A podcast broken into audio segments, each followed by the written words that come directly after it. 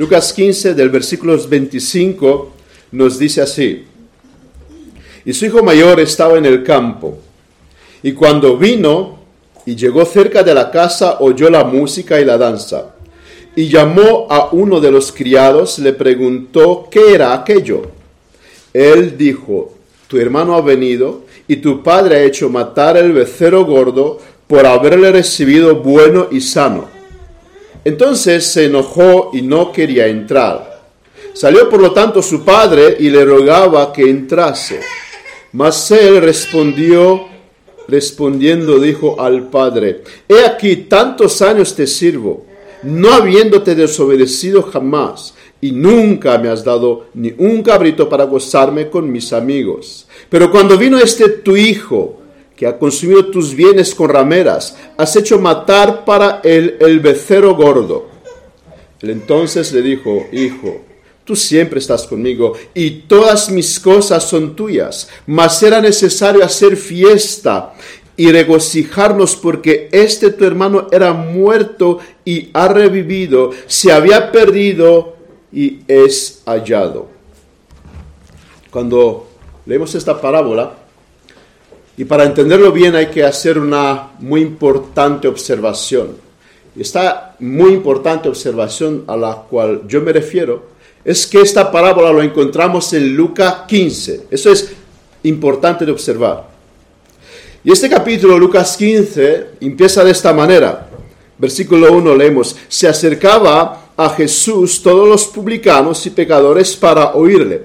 Y los fariseos y los escribas murmuraban diciendo, este a los pecadores recibe y con ellos comen. Entonces él les refirió esta parábola diciendo, lo que quiero decir es que eh, estas parábolas que vienen a continuación, como decía en sermones pasados, son una respuesta a la murmuración de estos escribas y de estos fariseos. Jesús cuando ve esta murmuración de ellos, empieza a hablar en parábolas. Empieza a hablar de una oveja perdida eh, que representa a alguien que se pierde fuera de la casa. Una oveja se perdió fuera de la casa, lejos de la iglesia, podríamos eh, traducirlo para nosotros. Luego les habla de una moneda que se perdió en la casa. Ella no se perdió fuera de la casa. Y, eso nos, nos, quiere transmitir también que hay personas que se pueden perder siendo y estando en la casa. Luego, de nuevo, Jesús eh, habla de el hijo pródigo. Otra persona que se perdió fuera de la casa. Y si como esta parábola sería un dos en uno, luego nos habla de el hijo mayor, que vamos a ver que es uno que se perdió dentro de la casa. Hemos dicho que la parábola del hijo pródigo eh, no es en primer lugar hablándonos de, este hombre, aunque sí que hemos podido ver mucha enseñanza. Mirad cómo empieza eh, la parábola, eh, versículo 11. Un hombre tenía dos hijos. Jesús en esta parábola, en primer lugar, nos quiere hablar de un hombre, de este hombre que es Dios, que recibe a los pecadores. Porque luego más, más adelante en versículo 25 sigue hablándonos. Y su hijo mayor, de nuevo, se trata del Padre. La parábola, en primer lugar, hemos dicho, y las tres parábolas, en primer lugar, nos habla de un Dios amoroso, un Dios que goza en recibir a los pecadores, que recibe con gozo a aquellos que se arrepientan. Fariseos y escribas criticaban a Jesús por lo que él estaba haciendo, por eh, estar rodeado de pecadores. Pero Jesús les quiere transmitir, decir, ellos necesitan escuchar el Evangelio porque es la forma cual Dios puede salvar y de esta forma Dios gozar de la salvación de estas personas porque Dios no quiere la muerte del impío. Lo que vosotros condenáis es lo que Dios quiere hacer, recibir en sus brazos a los pecadores. Y en segundo lugar, en esta parábola Jesús nos habla de los escribas y los fariseos. Un buen hombre decía, eh, cuando hemos empezado a estudiar esta parábola, decía que el tema principal de esta parábola no es el hijo pródigo, el tema principal de esta parábola es el hijo mayor. Nuestro, nuestro, Señor también se ocupa de las personas religiosas y nos habla en parábola, en esta parábola, de una manera precisa, con detalles, quién son aquellos que son como estos fariseos, como estos escribas. El hijo mayor Así que el hijo mayor representa a estas personas, a estos religiosos. El hijo mayor de esta parábola representa a los fariseos y a los escribas. En versículo 7 se nos dice que ellos son llamados justos que no necesitan de arrepentimiento. Jesús está tratando en primer lugar con ellos, de estos justos, según sus criterios que no necesitan de arrepentimiento. Y al final de la parábola del Hijo Pródigo, nuestro Señor se detiene a hablarnos con muchos detalles. ¿Quién son ellos? ¿Cómo actúan? ¿Qué es lo que hacen? ¿Qué es lo que lo caracterizan? Y la imagen de ellos, Jesús eh, la representa a través de este Hijo mayor. Ellos son Caín, como hemos visto en la lectura adicional, que mató a Abel por envidia. Ellos son eh, Ismael, que eh, molestó a su hermano Isaac y acabó por ser sacado fuera de la casa. Ellos representan a los religiosos sin gracia, sobre el cual el Señor dice, ni vosotros entráis en el cielo, ni a otros dejéis que entran. Ellos se quedan, por lo tanto, fuera de la casa, lejos de, Dios. Están en la casa de Dios, pero son homicidas como Caín y no heredarán como Ismael. A pesar de pertenecer en la misma familia, ellos se quedan fuera del reino de los cielos. Así que hoy me propongo hablar de una persona que se puede perder dentro de la casa, de alguien que puede tener una religión sin conversión. Estos serán los escribas, estos serán los fariseos, y estos, y, estos son el hijo mayor, y, las, y, y terriblemente estos son muchos cristianos que hoy llenan las iglesias. Un gran porcentaje de los cristianos hoy son representados por este Hijo mayor. Eso nos lo dice también nuestro Señor en Mateo 7. No todo aquel que me dice Señor, Señor entrará en, el reino de los cielos, sino los que hacen la voluntad de mi Padre. Y sigue diciendo, muchos, y no son pocos, me dirán en aquel día, Señor, Señor, ¿no profetizamos en tu nombre? Y en tu nombre echamos fuera demonios. En tu nombre hicimos muchos milagros. Y entonces él, él les declararé, nunca os conocí. Apartaos de mí, hacedores de maldad. Estas personas eran personas religiosas. Mirad eh, su forma de dirigirse a Dios. Señor, Señor. Y estas personas se quedan sorprendidas cuando ven que no entra en el cielo. Eh, algunos pueden decir, bueno, son cristianos que se apartaron de la fe y por lo tanto, alguien que se aparta de la fe, en aquel día se le caerá la boca. Pero un hombre religioso, en aquel día cuando se ve fuera, empieza a decir, pero Señor, ¿cómo es posible? Es que incluso estas personas de aquí son ministros de Dios. Ellos hicieron cosas en el nombre de Dios y se quedan sorprendidos. Nosotros nos quedamos fuera. Vemos que se puede ser cristiano y no tener salvación. De hecho, la escritura nos avisa en muchas ocasiones de este gran peligro. Veamos, por lo tanto, hoy las características de estas personas, que las vemos intruquipadas en el Hijo Mayor. Veamos cuatro puntos. En primer lugar, veremos que estas personas tienen una justicia propia. En segundo lugar, estas personas no aman a sus hermanos. En tercer lugar, pelean con Dios. Y terminaré con algunas aplicaciones. Así que en primer lugar, la religión sin gracia tiene una justicia propia. Veamos por primero una justicia propia. El versículo 25 nos dice, y su hijo mayor estaba en el campo, y cuando vino, llegó cerca de la casa, oyó la música y la danza.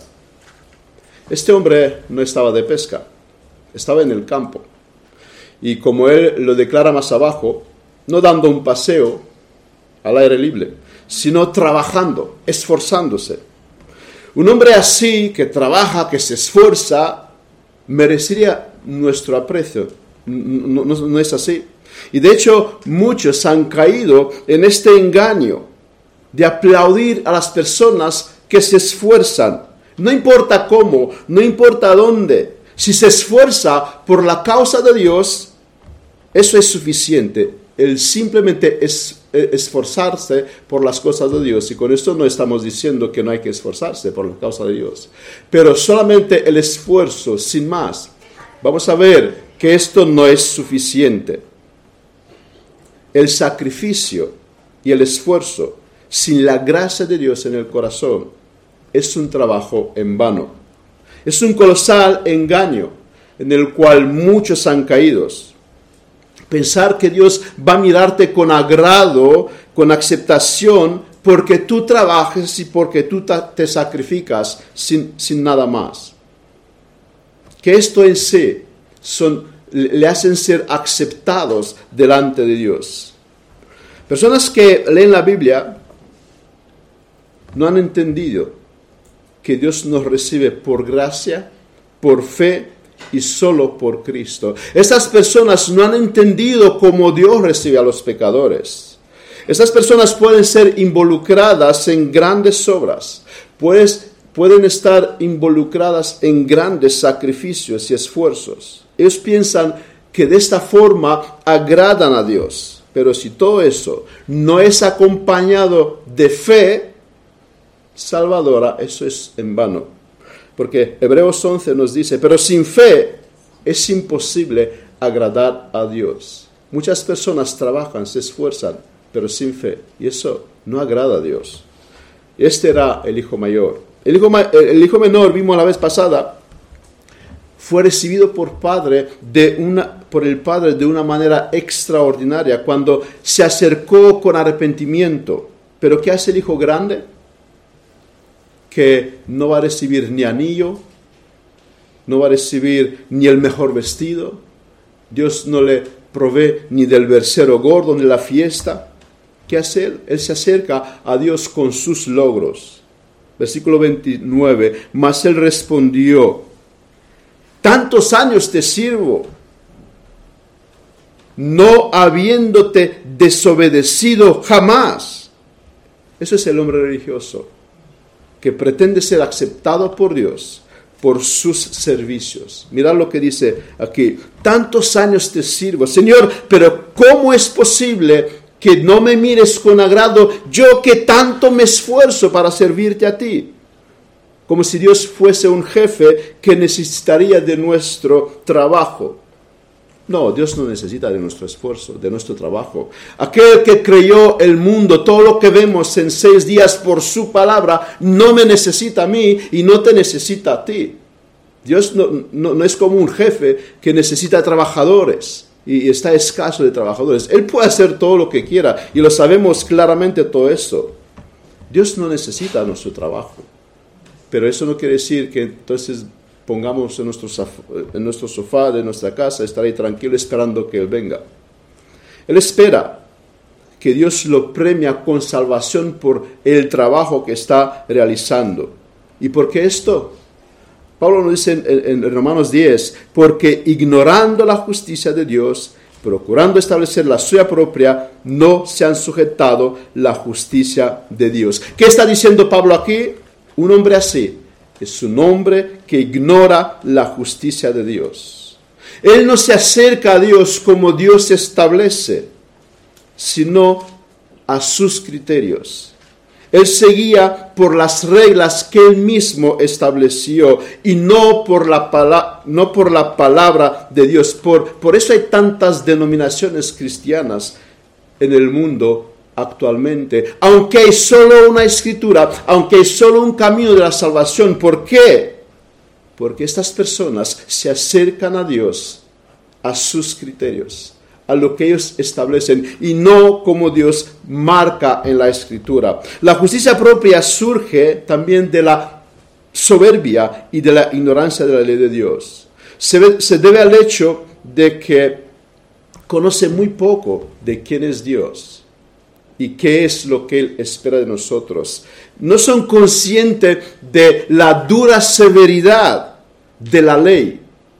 Piensa que eh, Dios es alguien a, que tú puedes comprar, como alguien corrupto que, eh, bueno, si le traigo esto, lo mismo me aceptará. Es que la imagen de Dios que estas personas se han formado es tan humana, no se han detenido a estudiar quién es Dios, a estudiar sus atributos, la severidad con, con la que Dios castiga a los pecadores. Él se consideraba recto en virtud a lo que él hacía. Y todos aquellos que una vez han tenido este vestido de justicia, pero más tarde recibieron eh, el vestido que Dios da, el, vestido que es Cristo, se dan cuenta de que esta justicia no hubiera servido para nada. Pablo, que fue uno de ellos, eh, lo llama basura vestirte con las obras tuyas y presentarte delante de Dios, dice Pablo, son basura, son basura, no, son nada. E, eso me hace impresentable delante de Dios. Pero solamente aquellos que fueron vestidos con la justicia de Cristo se pueden dar cuenta de esto. Pero hay más cosas. Él le dice al Padre, no habiéndote desobedecido a más esta afirmación nos dice mucho de él. Demuestra que no ha entendido nada. ¿Cómo puede decir que nunca has desobedecido a Dios? Pablo, el gran apóstol Pablo, el único hombre que nos invitó, y no digo Jesucristo porque Jesucristo era Dios y hombre, el único hombre normal y corriente como todos nosotros nos invitó a seguir sus pisadas. Mira lo que dice él, porque no hago el bien que quiero, sino el mal que no quiero, esto hago. Y este hipócrita dice, nunca te he obedecido, Padre. Es así como se presentan los religiosos delante de Dios. No se dan cuenta de sus pecados, no realizan sus pecados. Un poco más abajo, eh, Pablo sigue diciendo, miserable de mí, ¿quién me librará de este cuerpo de, muerte? O sea, el gran apóstol Pablo se ve miserable después de su conversión, viendo que seguía teniendo en su vida cosas que no le gustaba, se llama a sí mismo miserable, y este hijo grande dice, nunca te he desobedecido. Este hijo decía algo como, nunca me he emborrachado. Nunca he tomado droga. Nunca me he acostado con una prostituta.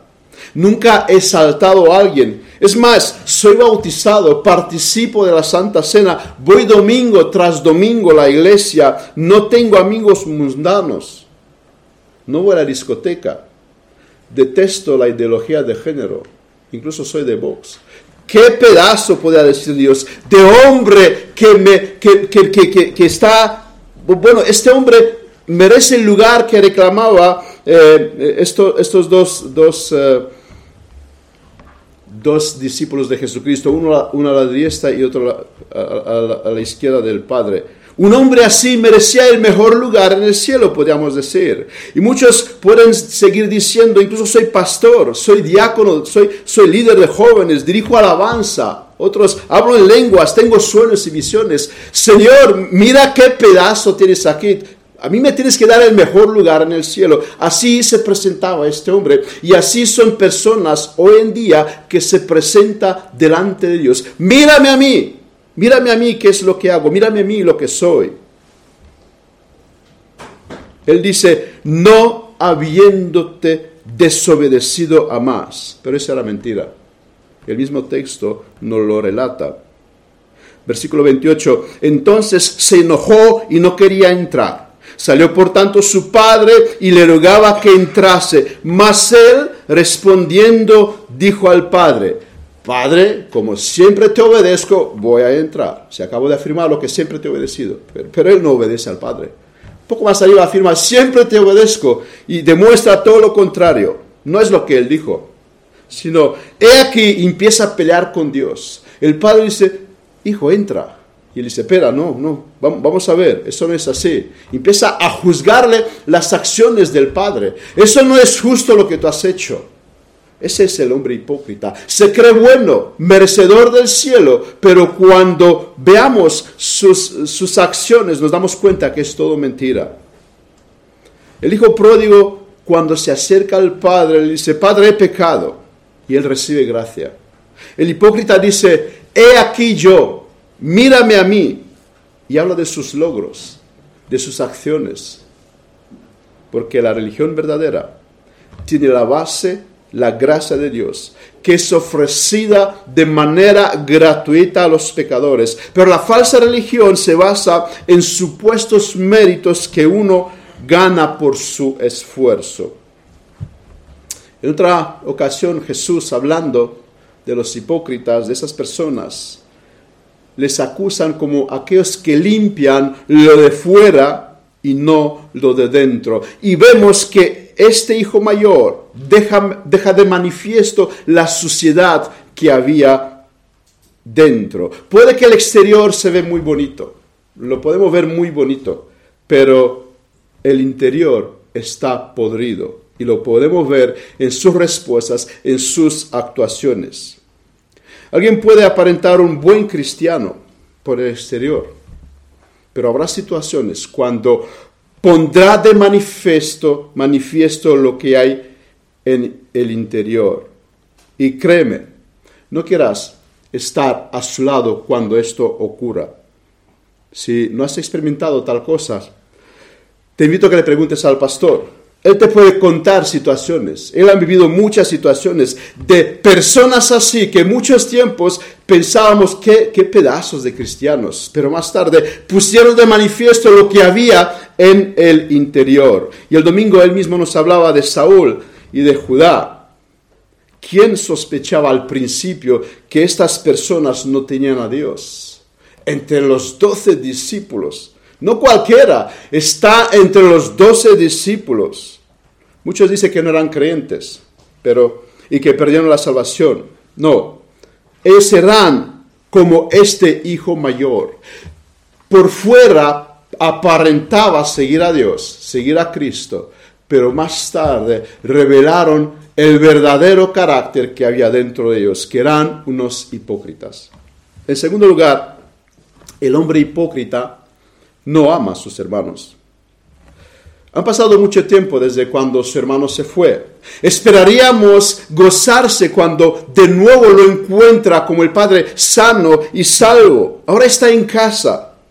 Esperaríamos que deseaba verle con alegría, pero no hay nada de todo esto, sino todo lo contrario. Todo lo contrario. Versículo 28. Entonces se enojó y no quería entrar. Eh, en primera de Juan, el apóstol nos habla de las características de un verdadero creyente. Y una de ellas, dice Juan, el apóstol, es el amor hacia los hermanos. Pero vemos que este hombre no tenía tal cosa. Este hombre no amaba a su hermano. Porque el hombre hipócrita no soporta el éxito del otro, de su hermano. Él no se puede alegrar cuando a otro le ocurre cosas buenas porque su ego es muy grande. Así eran los fariseos, así eran estos escribas, así eran estos religiosos que se acercaban a Dios. A ellos le indignaba el éxito que Jesús tenía. Y fue tan grande esta indignación que lo llevaron a condenarle a muerte. Y aquí una de las características de la religión falsa. Da muerte a aquellos que no son de su grupo y no entramos en detalles mirando la historia cuando esto ocurrió. Esto hizo Caín. Dio muerte a su hermano por envidia, por celo. Esto hace el hombre hipócrita. No se alegra por su hermano.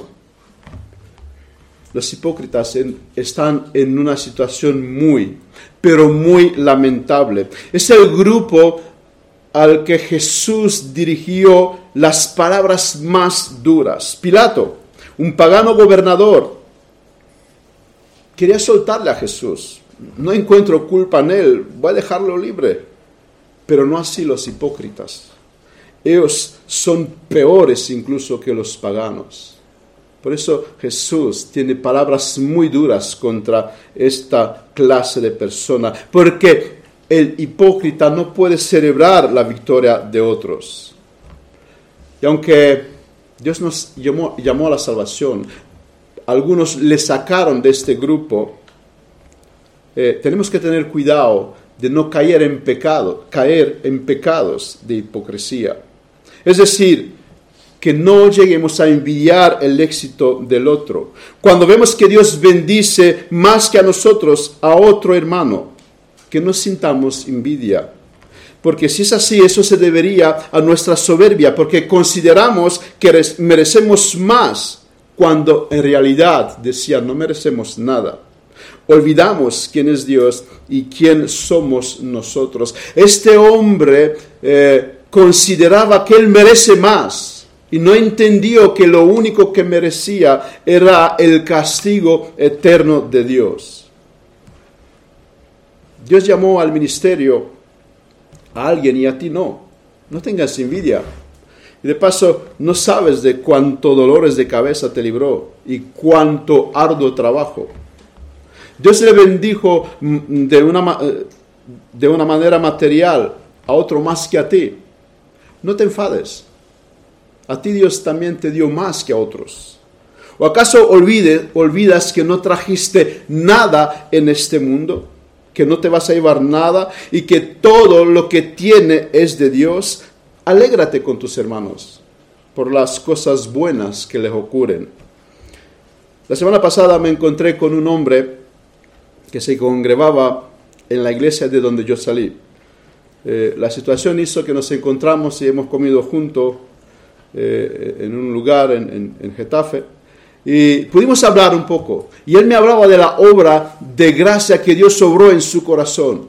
Está en, una iglesia donde yo salí, pero sentí que este es mi hermano. Me alegré por la obra que Dios hizo en su corazón, aunque está en una iglesia que yo no, podría entrar más, eh, porque hay cosas que, eh, que, entiendo que no son como Dios lo estableció en la escritura. Pero a este hombre Dios lo amó, Dios pagó con su sangre por su vida y sentí que, amo a este hermano. Es mi, mi, hermano en Cristo. No estoy diciendo que no son importantes las diferencias que hay entre nosotros. Lo que estoy diciendo es que no podía decir, ah, pero tú no, tú no vas al cielo porque vas a una iglesia tal. Y, de nuevo, me repito, eh, no estoy diciendo que no es importante la iglesia a donde vamos, pero lo que estoy diciendo es que sentí un amor para este hombre y él hacía prácticas que yo no compartía, sí, pero es mi hermano en Cristo. Pude ver y me, habló de, la obra de gracia, como Dios le salvó y fue, sentí que este es mi hermano en Cristo. No estoy diciendo que debemos abandonar las doctrinas y unirnos con todos y olvidar los principios. Lo que estoy diciendo es que hay un lazo de amor entre aquellos que Cristo los salvó. Puedes sentir que son guiados por el mismo Espíritu. Tenemos hermanos en otras denominaciones y a estos los amamos con amor fraternal. Es decir, somos del mismo Padre. Somos del mismo Padre. Pero el hipócrita no puede hacer esto. Si no eres de su grupo, si no crees como Él, tú no entras en el cielo tú recibes desprecio, tú recibes desprecio. En la última clase de historia vimos como la Iglesia Católica decía que fuera de ella no hay salvación. Eso es hipocresía. No tomes en cuenta a nadie que te está diciendo tal cosa, que fuera de su grupo no hay salvación. Eso es lo que los sectarios están diciendo. Pero lo que sí afirmamos es que si no has nacido de nuevo, no podrás entrar en el reino de los cielos. Otra característica del hipócrita en cuanto a la relación con otros cristianos es que ve con facilidad el pecado de otros, pero no puede ver el suyo. El hijo mayor puede elaborar con facilidad una larga lista de lo que su hermano hizo, pero no es capaz de apuntar ni un solo pecado en cuanto a él. Jamás te he desobedecido. Ese es el hipócrita. Ve el pecado de los demás, pero no es capaz de ver el suyo. Y en esto, mis amados hermanos, aunque no somos hipócritas, a veces podemos caer en este pecado. Aunque Dios nos salvó, podemos deslizarnos en esto. Por eso Pablo invita a los corintios, si pues nos examinemos a nosotros mismos, no seríamos juzgados. O si nos dedicaríamos más a esto, a examinarnos a nosotros, a ponernos eh, en la luz de la escritura a nosotros, antes que a otros. No estoy diciendo que no tenemos que ver lo que, lo que han hecho los demás y, y la iglesia no tiene que mirar el comportamiento de los demás, pero también hay que mirarnos en primer lugar a nosotros. En tercer lugar, el hombre hipócrita vemos en esta parábola, pelea con Dios. El versículo 28 y 29 nos dice, salió por tanto su padre y le rogaba que entrase, mas él respondió, respondiendo, dijo al padre. Debemos de nuevo observar aquí el carácter bondadoso de nuestro Dios. Dios dedica también tiempo a estas personas. Dice aquí la palabra que Dios, que, que el Padre le rogaba el Dios soberano se presenta a un miserable hipócrita pecador para rogarle?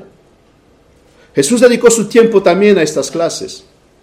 Leemos una historia en Juan 3, donde nuestro Señor se sienta con uno de ellos, Nicodemo, uno de los más importantes de los fariseos en aquel tiempo. Más tarde vemos cómo Dios escoge al fariseo Pablo para serle el misionero más grande de todos los tiempos.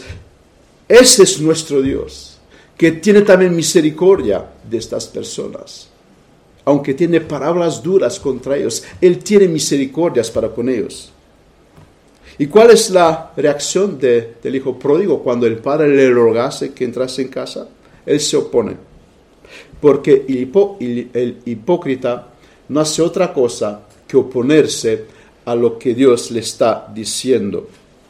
Es más, se atreve incluso a enseñarle él a Dios. Considera que Dios se está equivocando y él le va a explicar que lo que está haciendo es mal. ¿Qué, qué atrevido es el hipócrita?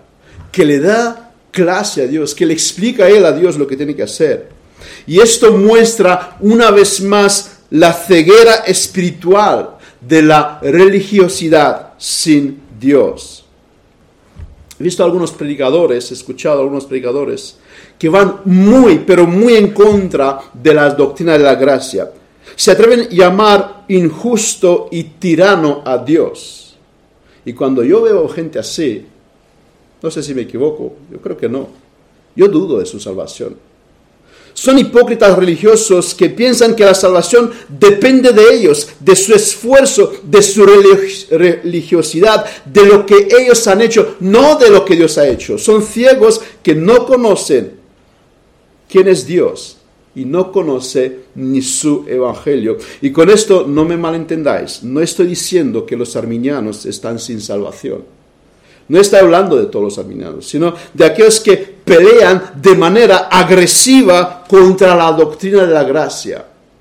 Aquellos que rechinan los dientes cuando le es expuesta la soberanía de Dios. Ellos pelean con Dios, le, le, llaman injusto, no puede ser, no puede ser así.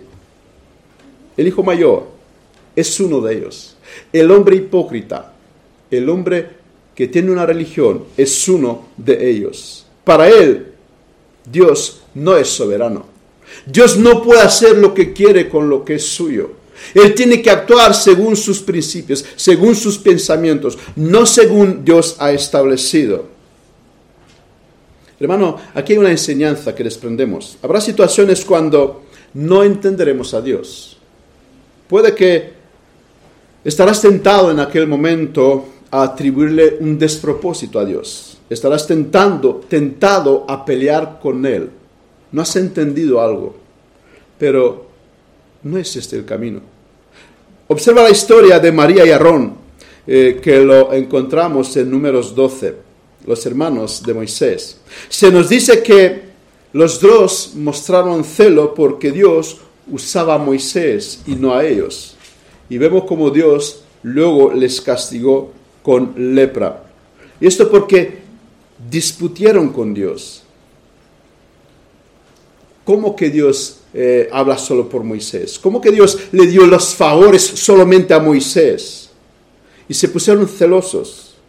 y nosotros muchas veces queremos tener el resultado de otros, pero no estamos dispuestos a pagar el precio que han pagado. Es lo que Aarón y María querían. Querían los resultados de Moisés, pero sin pagar el precio que Moisés para liderar a Israel primero tuvo que estudiar 40 años en el seminario de pastorear cabras. Y eso después de haber salido del palacio de Faraón. ¿Tú estás dispuesto a pagar este precio, María, primero para luego pretender que Dios te use como Moisés? ¿Y qué pensaron María y Aarón? Que podrían estar a la misma altura de él, pero sin graduarse en este seminario. Y esto no se puede hacer. Versículo 29. Mas él respondiendo dijo al padre, he aquí tantos años te sirvo, no habiéndote desobedecido jamás, y nunca me has dado ni un cabrito para gozarme con mis amigos. El hombre hipócrita sirve a Dios como un esclavo. Ahora alguien podría decir, pero, pero ¿no dice la Biblia que somos esclavos de Cristo? Y así es, pero eso no es todo, hay, un matiz. Somos esclavos de Dios, pero libres. Y me voy a explicar. El esclavo es uno que sirve por obligación a su, a su amo. Es algo que está haciendo contra su voluntad. No lo hace con gozo, no lo hace con placer, no lo hace motivado por amor, lo hace porque si no recibirá la muerte. Lo hace por el medio, por el miedo al látigo. Y es así como los hipócritas sirven a Dios. Pero el cristiano verdadero es un esclavo de Cristo libre, le sirve de buena gana, con alegría, por voluntad, amando a aquel que lo salvó. Él encuentra deleite en servirle a Dios, encuentra deleite en lo que hace. Y, os daré una, explica, una ilustración. Eh, dice una historia que había un comprador de esclavos que se acercó al mercado para comprar un esclavo y ha puesto los ojos en uno muy fuerte que, que se acercó a él y quería comprarle. Y el esclavo dijo, si tú me compras, yo, yo no te voy a servir. Yo no te voy a obedecer, no voy a hacerte caso. Y aún así el comprador pagó el precio y después de haberlo comprado, le dice al esclavo, ahora eres libre. Cuando el esclavo vio la bondad de este comprador, le dijo, ahora te voy a servir. Y los sirvió de buena gana, porque éste le dio la libertad. Y es así como nosotros servimos a Cristo. Él nos libró del infierno, Él nos libró de las, de las garras de Satanás. Y le servimos, somos esclavos, pero servimos de buena gana, no por ganarnos el favor de Dios. Ya lo tenemos. La salvación es nuestra, pero por agradecer a aquel que nos salvó, nos sometemos a su señorío. Somos esclavos de Cristo. Observad lo que dice este hombre más adelante. Versículo 29. Nunca me has dado ni un cabrito para gozarme con mis amigos. ¿Cómo? ¿No me has dado ningún cabrito? Mirad lo que dice el versículo 12, cuando empieza la parábola cuando el hijo, el hijo pródigo le pide la herencia, Padre, dame todos los bienes que me corresponde, dice, y les repartió los bienes. O sea, los dos recibieron los bienes de Dios. Y como este hijo mayor era mayor, recibía doble de la herencia. Y él ahora viene y dice, nunca me has dado un cabrito. De nuevo, de nuevo, qué grande es la ceguera espiritual del, del hipócrita. Él no es capaz de ver lo que Dios hizo por él. El hijo mayor recibió doble de la herencia. Y además, no solo esto, le dice el padre, todo lo que es mío es tuyo. Y él llora por un cabrito. Quiero un cabrito. Pero todo mío es tuyo. Te he dado más de, de mi herencia. Ya, pero no me has dado un cabrito. Y es así como se acerca el hijo mayor, el hipócrita, a Dios, pidiendo un pequeño cabrito sin ser capaz de ver todo lo que Dios le ha dado hasta entonces. Hermanos, nosotros también podemos caer muchas veces en este pecado de ser ingratos con Dios. Él nos dio tanto, nos dio más que a todos los que están, a muchos que están a nuestro alrededor. Todo suyo es nuestro, el cielo es nuestro, la salvación es nuestra y a veces lloramos por un cabrito, por un caprichito de nada que Dios nos perdone y que nos ayude a entender que no podemos eh, actuar como este hijo mayor. O si Dios me diese un mejor trabajo, o si tendría un mejor, una mejor casa, o, o si tendría mejor salud.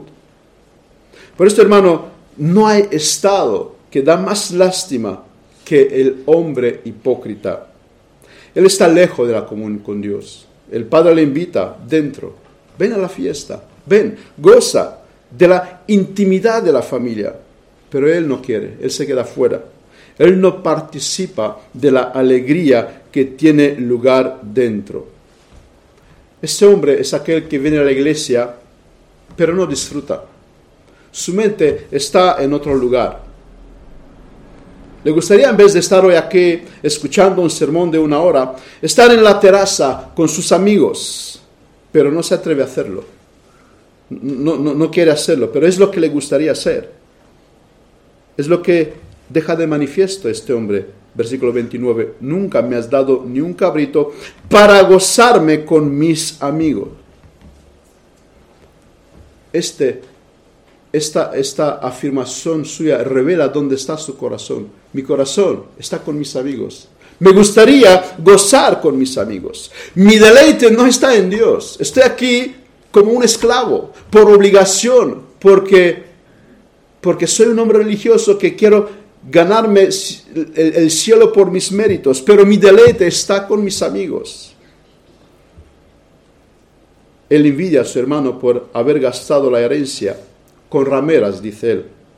Y observad, un detalle. La parábola no nos dice que el hijo pródigo gastó la fortuna viviendo eh, con rameras, sino viviendo perdidamente.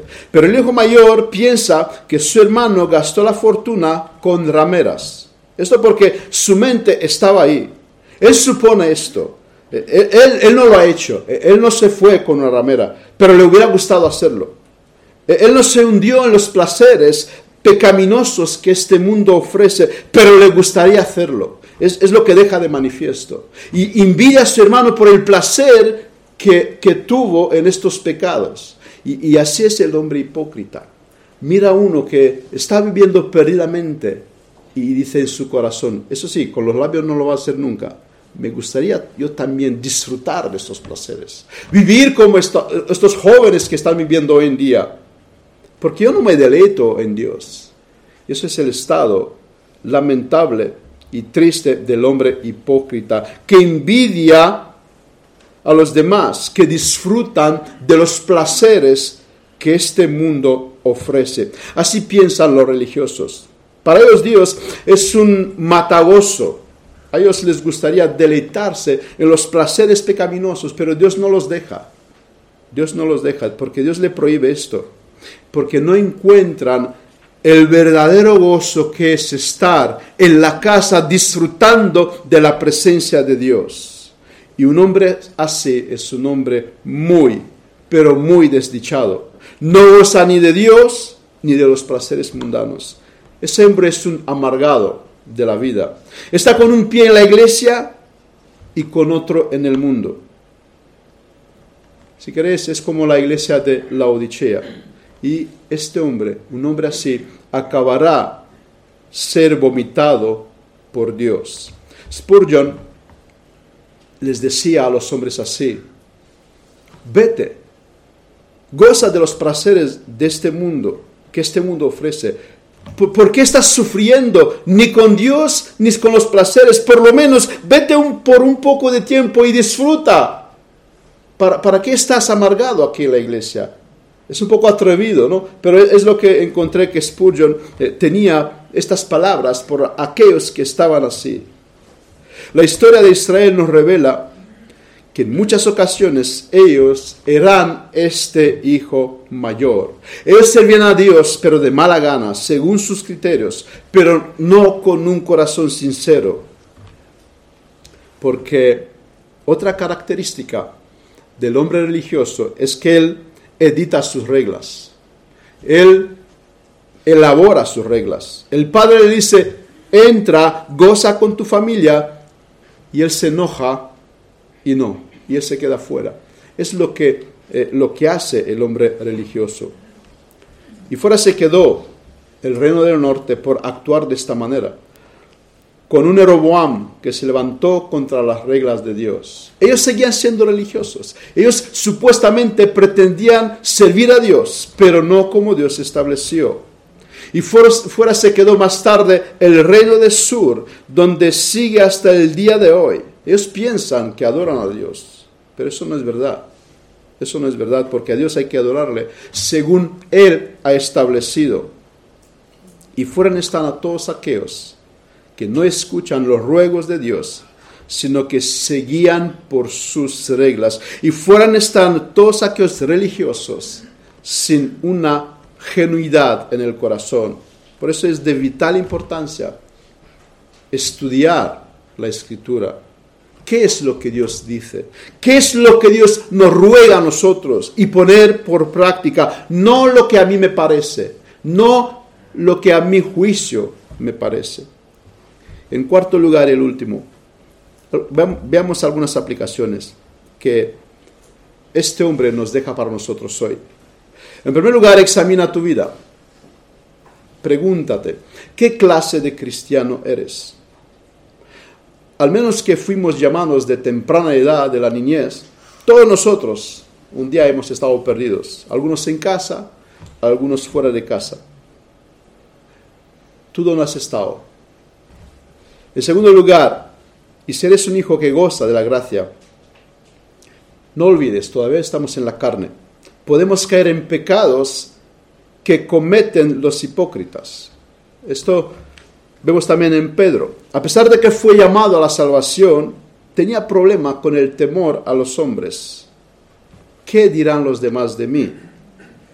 Porque una de las características del hombre hipócrita es la opinión de los demás. ¿Qué piensan los demás? Y Pablo observa esto, y conocemos la historia, y le reprende. Le reprende. No somos inmunes al pecado. Esto, eso va a ser en el cielo. Por lo tanto, no peleas con Dios. Si no entiendes por qué Dios actuó de una manera y no de la manera que te hubiera gustado, tranquilo. Él sabe muy bien lo que hace. Y en situaciones, hermanos, hermanos, pelear con Dios es pelear con sus siervos. He mencionado el caso de María y, y Aarón. Peleó con Moisés y Dios fue el que le castigó con lepra. Pelear con su siervo a veces es pelear con Dios. Y muy fácil podemos pecar de esta manera. Pelear con aquellos que Dios ha puesto para que nos instruya, ¿no? Estamos hablando del pastor. Sí, pero el pastor fue injusto conmigo. El hijo mayor pensó lo mismo. Dios es injusto con él. Si a Dios le pudieron acusar de injusticia, ¿cuánto más a un hombre? en su juicio, él acusó a Dios de injusticia. y si es verdad que el pastor no actuó de todo correcto contigo, no olvides, es un pecador redimido, como tú. Él también comete errores. Pero encomienda tu causa al pastor de los pastores. No peleas tú con, él. Dile, Dios, mira, mira lo que pasa. Pongo esto delante de ti. Pero no voy a ir yo contra, contra ti luchando con aquellos que Dios estableció en sus iglesias. Si es necesario, nos instruye Pablo, sufre el agravio, se te, ha, se te ha hecho una injusticia, sufrelo, Dios lo ve, es lo que importa. Y si Dios ve que tú sufras de una manera injusta, no pasa nada, Él sabe levantarte de ahí, pero no peleas tú con Dios, aunque si no entiendes las cosas. Te recuerdo lo que decía la vez pasado lo único que merecemos es el infierno. Y si reclamamos nuestros derechos es porque pensamos que merecemos más de lo que recibimos, pero olvidamos que lo único que tenemos y que mereceríamos era ser destituidos de la gloria de Dios. Pero Dios nos ha dado más que todo esto. No tengas envidia de los otros, sino dale gracias a Dios. Dale gracias a Dios porque Él ha bendecido a otros que también a través de Dios tú eres bendecido. A primera vista el hijo mayor parece tener razón por su enfado. A primera vista puede que piensas que estarás en lo correcto, pero detente, analiza bien la situación, piénsalo muy bien. No pongas la confianza en tus logros, sino en la gracia de Dios, porque ¿qué bueno podrás lograr sin la ayuda de Dios? Si el Señor no edifica la casa, dice el salmista, en vano trabaja los obreros. Tus obras buenas se deben a Dios. Que Él trabajó a través de tus manos. Si no, sin Él no podías haber hecho nada. Así que no te presentas delante de Dios con tus logros, porque esos también son suyos. Muestra amor a tus hermanos. Algunos acaban de venir a la fe, son niños, son sin mucha instrucción. Ten paciencia, no saben mucho.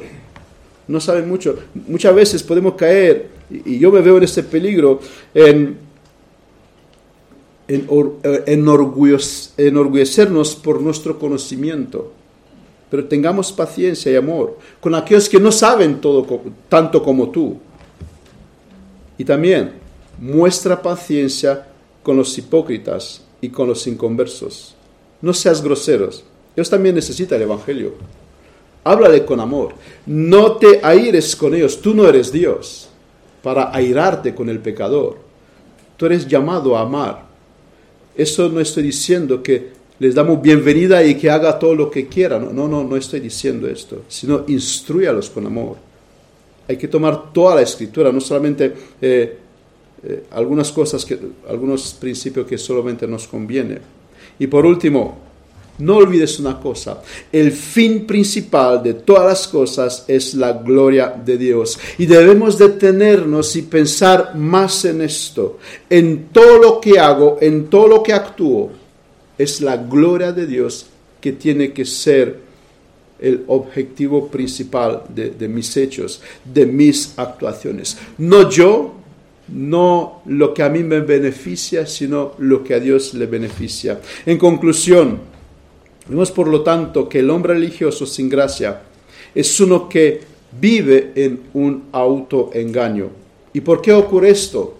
Por dos razones. En primer lugar, porque confía en su corazón. Confía en su corazón. Y en segundo lugar, porque no escuchan lo que Dios le tiene que decir. Este era el hijo mayor. Ese es la foto del hombre hipócrita. Él se cree bueno delante de Dios, considera que, considera que tiene méritos y que por sus buenas obras, por sus logros, merece el favor de Dios, pero no reconoce su pecado y él no tiene de qué arrepentirse. Por lo tanto, él no necesita la gracia de Dios. Y sin la gracia de Dios, sin la gracia de Dios, estamos perdidos. Su mentalidad es una mentalidad de hornalero y no de hijo. Es un infeliz que no goza, ni aquí ni allá. Y se va a quedar fuera. Para él no hay salvación. El hijo mayor se queda fuera. Al menos que vienes delante de Dios con arrepentimiento, te vas a quedar fuera. El hijo joven se acercó a Dios en arrepentimiento y entró y gozó de lo que Dios ha preparado. Pero este hombre se quedó fuera de la casa por falta de arrepentimiento. Y este hipócrita bien puede ser un ateo. De hecho, he encontrado muchos ateos que en el supuesto que ellos, ellos van al cielo porque son buenas personas. Es más, mejor que cristianos, dicen ellos. Terminaré con un pensamiento de esperanza. A lo largo de la historia, Dios salvó hijos pródigos, como Agustín, hijos, hijos mayores, como Pablo, paganos, como Cornelio, gente atea, como Tozer, Tozer. Así que no importa cuál es, cuál es tu estado, Dios puede salvarte. Que Dios tenga misericordia de todos nosotros. Vamos a terminar la oración. Amado Padre, te damos gracias porque hoy de nuevo nos has recordado cuál es tu plan, cuál es la forma en la cual el hombre pueda recibir perdón por un Dios santo, un Dios perfecto, un Dios justo. Gracias te damos porque has puesto a nuestro alcance a nuestro Señor Jesucristo, el que vino a entregar su vida para que pecadores que se arrepientan puedan recibir perdón por sus pecados, puedan ser abrazados por un Dios de amor, por un Padre de amor. Y Padre, ayúdanos a tener presente también el hecho que tú eres justo y que tú castigarás con una eternidad en el infierno a todos aquellos que no entraron por esta puerta, que es Cristo a través del arrepentimiento. Gracias por recordarnos una vez más. Oramos para que todos aquellos que todavía están lejos de este banquete que tú ofreces al pecador, que hoy puedan pensar y recapacitar y venir a ti con un corazón humilde, no basándose en sus méritos, sino mirando a Cristo en su sacrificio expiatorio por nuestros pecados. Gracias te damos que nos has recordado una vez más estas palabras. En el nombre de Jesús. Amén.